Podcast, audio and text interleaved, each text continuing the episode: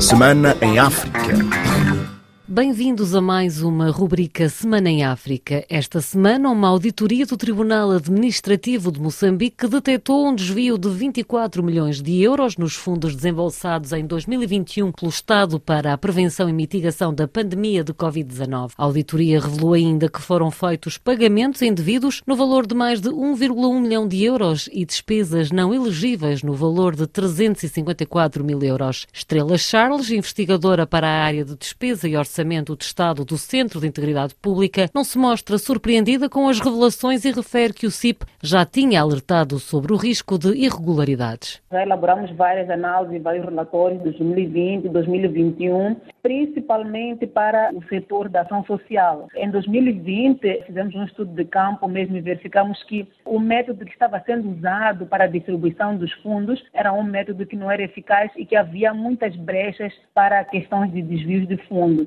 E só para ter uma ideia, de todos os fundos que foram auditados pelo Tribunal Administrativo, 88% tá, são relacionados a desvios do INES. A educação tem 9%, saúde 1,8%. Então, só para ver que é um setor que tem métodos que não são métodos, digamos, eficientes para o controle, primeiro da corrupção e depois para a questão do desvio de fundos. Já alertamos várias vezes sobre a questão da gestão dos fundos do Instituto Nacional de Ação Social, que são fundos que, em princípio, deveriam beneficiar as pessoas mais carentes e o ano 2022, 2021 foram anos em que nós tivemos um nível de inflação bastante elevado, que significa que esse grupo da população tinha dificuldades até para a obtenção de produtos de primeira necessidade e, por outro lado, também não foram beneficiados beneficiados desses recursos. Então, é importante que se faça uma auditoria geral a esta instituição, porque tudo indica que a questão de má gestão não está relacionada apenas à questão da Covid-19, mas também a outros fundos que, em princípio, são destinados às pessoas mais carenciadas.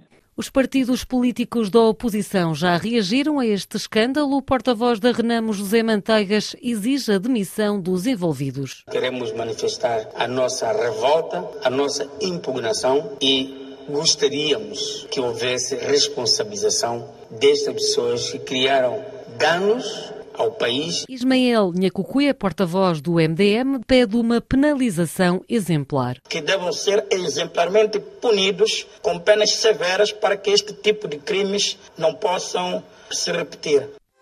Maputo 105 FM em Angola, o Presidente da República, João Lourenço, promulgou a nova Lei Geral do Trabalho, que entra em vigor em 2024.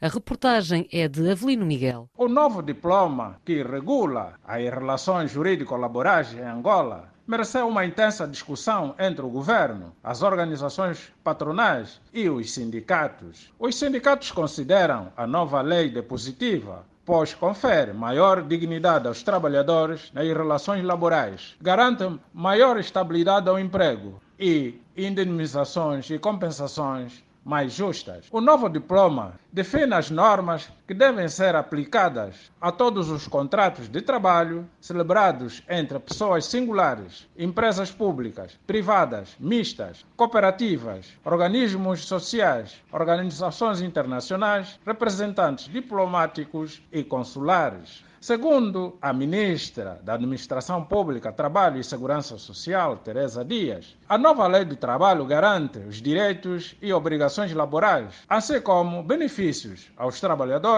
por ter como melhorias a adequação à Constituição da República. Bissau 94 FM na Guiné-Bissau, a principal unidade médica do Hospital Simão Mendes iniciou uma greve de técnicos e pessoal de assistência hospitalar. Os profissionais exigem o pagamento de cerca de seis meses de salário em atraso. A reportagem é de Moussa Baldé. Como estava a dizer a RFI um responsável do Hospital Simão Mendes, esta greve acontece no pior momento. A greve para durar três dias, quarta, quinta e sexta-feira, acontece nesta quadra festiva do novo ano, período em que é normal as pessoas procurarem assistência médica no Simão Mendes. A greve foi convocada pelo sindicato de base, que engloba cerca de 200 pessoas, para reivindicar cerca de seis meses de salários em atraso. São, na sua maioria, técnicos contratados. No total, os cerca de 700 profissionais do Simão Mendes têm também seis meses de subsídios por receber. O sindicato diz que avançou pela greve a partir do momento momento em que a promessa de que os salários seriam pagos até o passado dia 26, essa promessa não foi cumprida. A direção do Hospital Simão Mendes lamenta que a greve tenha sido decretada, mas compreende as reivindicações dos técnicos e tem esperanças de que, no Conselho de Ministros desta quinta-feira, o governo encontrará uma solução e a paralisação será levantada. Praia 99.3 FM em Cabo Verde, os professores iniciaram uma greve por um período indeterminado por falta de acordo com o Ministério da Educação sobre as reivindicações ligadas aos aumentos salariais.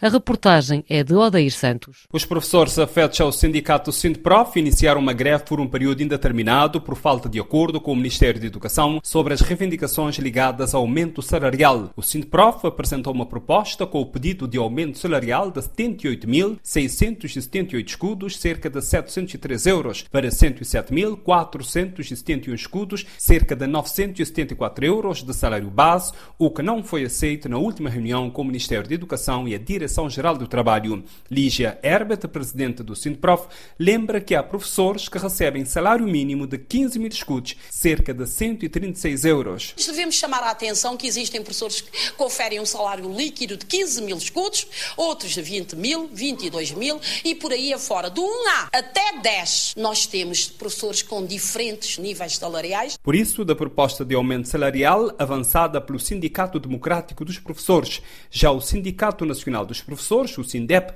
apresentou uma proposta ao Ministério da Educação para um reajuste salarial anual de 1% a entrar em vigor a partir de 1 de janeiro do próximo ano, enquanto aguarda a aprovação do novo Estatuto da Classe. Em resposta, o Ministro da Educação, Amadeu Cruz, esclareceu que o aumento não foi previsto no Orçamento de Estado para 2024, mas manifestou a intenção de analisar a viabilidade da medida. O aumento não foi contemplado no Orçamento do Estado para 2024, mas teremos na disponibilidade de ver esta questão com o Departamento Governamental competente para vermos se é possível, de facto, no quadro de elaboração do novo Estatuto da Carreira Docente, contemplar o princípio de retroatividade do aumento salarial. São Tomé, 102.8 FM. Os trabalhadores do Porto de São Tomé estão contra a concessão por cinco anos dos serviços portuários a uma empresa francesa e ameaçam paralisar os serviços se não obtiverem esclarecimentos do governo. As explicações com Maximino Carlos. Os trabalhadores da Enapar dão ao governo um prazo muito apertado para resolver o problema, segundo Hermes Carvalho, presidente do sindicato dos trabalhadores da referida empresa. Nós damos ao governo 24 horas, um contato que lesa-nos veementemente. Caso não haja uma resposta do governo, segundo o sindicalista, os trabalhadores vão entrar em greve por tempo indeterminado. Os trabalhadores afirmam que não estão contra a concessão, mas querem que seja algo que não lese os seus direitos. Não estamos contra a concessão, mas desde que ela seja feita como é devidamente, envolvendo as partes, salvaguardando as partes, aqui sim nós estaríamos a favor. O Porto de Santo Tomé tem sido alvo de problemas na sua gestão. A última tentativa resultou na suspensão por atual governo do contrato assinado entre o governo liderado por Jorge Bons Azuis com o consórcio ganês Safe Bond. É o ponto final nesta rubrica Semana em África. Se nos quiser continuar a acompanhar, pode fazê-lo através da nossa página RFI Português ou na aplicação Pure Radio. Obrigada pela preferência. Fique bem.